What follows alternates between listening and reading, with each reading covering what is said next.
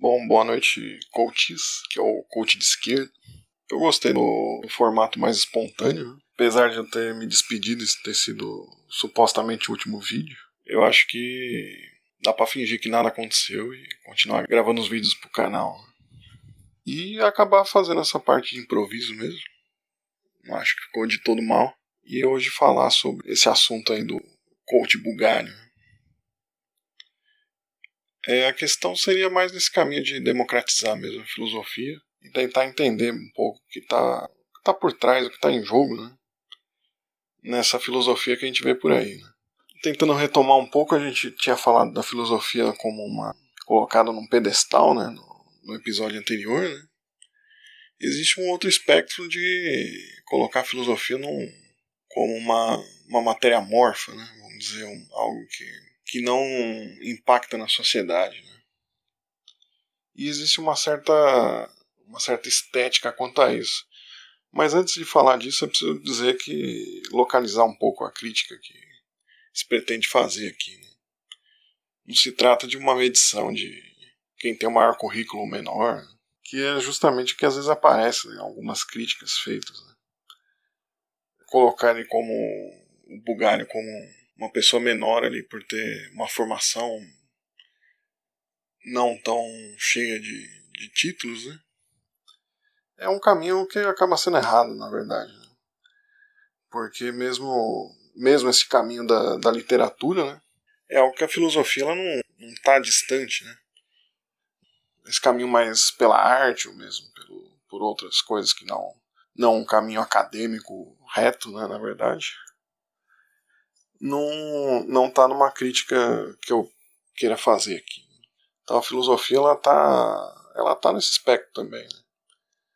Não dá para negar que a filosofia não está sendo feita né? com base em dizer que que não ou, ou não há currículo ou mesmo a literatura é algo menor. Né? Então fazendo esse parênteses aí, o que está em jogo na verdade seria até pegando esse lado da literatura, né? É de colocar a filosofia, ver onde a filosofia está mesmo. Né?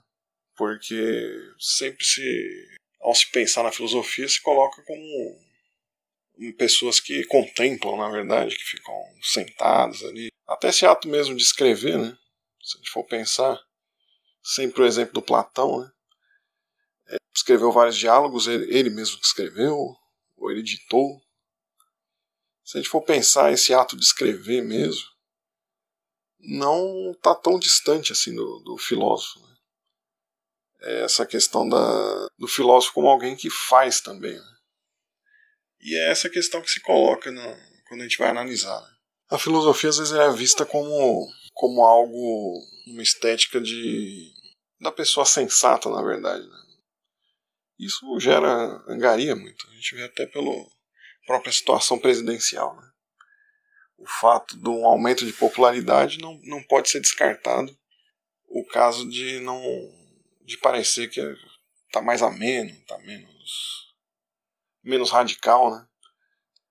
O radicalismo é uma coisa que no Brasil ganha um status de crítica mesmo.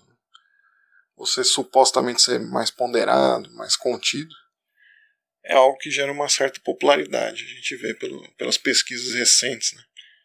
Quando o presidente cala a boca, fica mais quietinho. Não que seja só isso o motivo, mas mas a gente vê que isso angaria né? uma certa credibilidade. Então a filosofia ela acaba às vezes indo para essas ícones de pessoas que têm um, uma postura supostamente sábia assim, né? E a filosofia acaba parecendo ali uma coisa uma coisa palatável na verdade né enquanto tem o, o lado radical do mal na verdade supostamente né stalinistas malvados que que estão do lado da radicalidade a filosofia não estaria desse lado ou seja isso questiona até Marx como filósofo né? seria a questão de quando ele fala que que as pessoas que a filosofia, a tese 11, né? A filosofia interpretou demais o mundo, está na hora de transformar, né? essa citação acaba sendo vista como apartada do, da filosofia. Né? E a filosofia é vista como não pegar na. botar a mão na massa, na verdade. Né? E esse tipo de filosofia acaba sendo que prevalece. Né? Ou seja, a violência não pode ser pensada né, pela filosofia. Onde entra a violência, a filosofia sai pela outra porta. Quando na verdade a gente vê até pelos recentes estudos até mesmo que estão sendo propostos, né, como Fanon, pessoas que pensam a violência, né, é, ela pode ser pensada também. Né, e mesmo a atuação política, ela, ela não ela não está fora da filosofia. Então essa, essa filosofia acaba mobilizando uma talvez uma classe média, né, uma, mobilizando um imaginário popular de uma de um caminho, vamos dizer, menos mais limpinho, né? Uma filosofia mais limpinha ali, menos que não se envolve tanto ali, né? Em questões ali que, que não sejam que não sejam muito radicais, né? E o coach, na verdade, o coach bugalho seria nesse sentido, né? Mobilizar o mindset para para uma mudança nesse caminho de uma filosofia voltada ali para a ponderação, né, para parecer uma pessoa sensata, na verdade. E até mesmo filósofos que também têm nessa, esse imaginário, né, como Cortella, até criticam isso, até não. Tem uma fala interessante dele do, que Deus vomita os, mor os mornos, né? Ou seja, a pessoa que, que não vai muito na radicalidade, ela acaba não sendo aí do agrado de Deus, supostamente, para o Cortella, que tem uma pegada mais teológica, mas dessa questão da filosofia como uma, uma via que, que acaba indo para essa estética ali da pessoa sensata, em vez de, de colocar ali o, a questão mais radical. E simplesmente se contrapor. Né? Você pegar um. A, a esquerda, por exemplo, nunca foi tão sábia como ao ignorar o Olavo de Carvalho. E essa questão do Olavo, a gente vê uma muito do que ele foi municiado aí no que tange ali a principal questão dele, né, que é o anticomunismo. Ele teve munição também da, dessa parte do mais liberal, assim, de,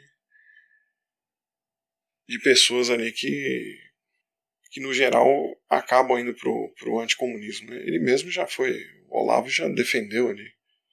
Diz que o problema do PT seriam mais os comunistas. Né?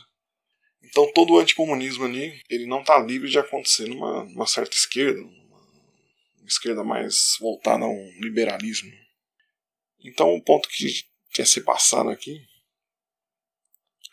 é que a filosofia não, ela não necessariamente está afastada ali de uma, de uma atuação política, mas e não está afastada de um pensamento que está na concretude ali da vida e que incomoda na verdade. Né? Ela pode, embora o filósofo ele nem sempre tem boas posições políticas, né? a gente vê por aí, mas a filosofia ela, ela acaba tendo essa, no Brasil bastante, né? de ser um suposto centro, né? uma, uma questão ali de de colocar a filosofia como algo que não incomoda, algo clássico, né, na verdade. O clássico é uma, é uma referência interessante para a gente ver que o que é clássico ali não é algo que deixou de incomodar. Né?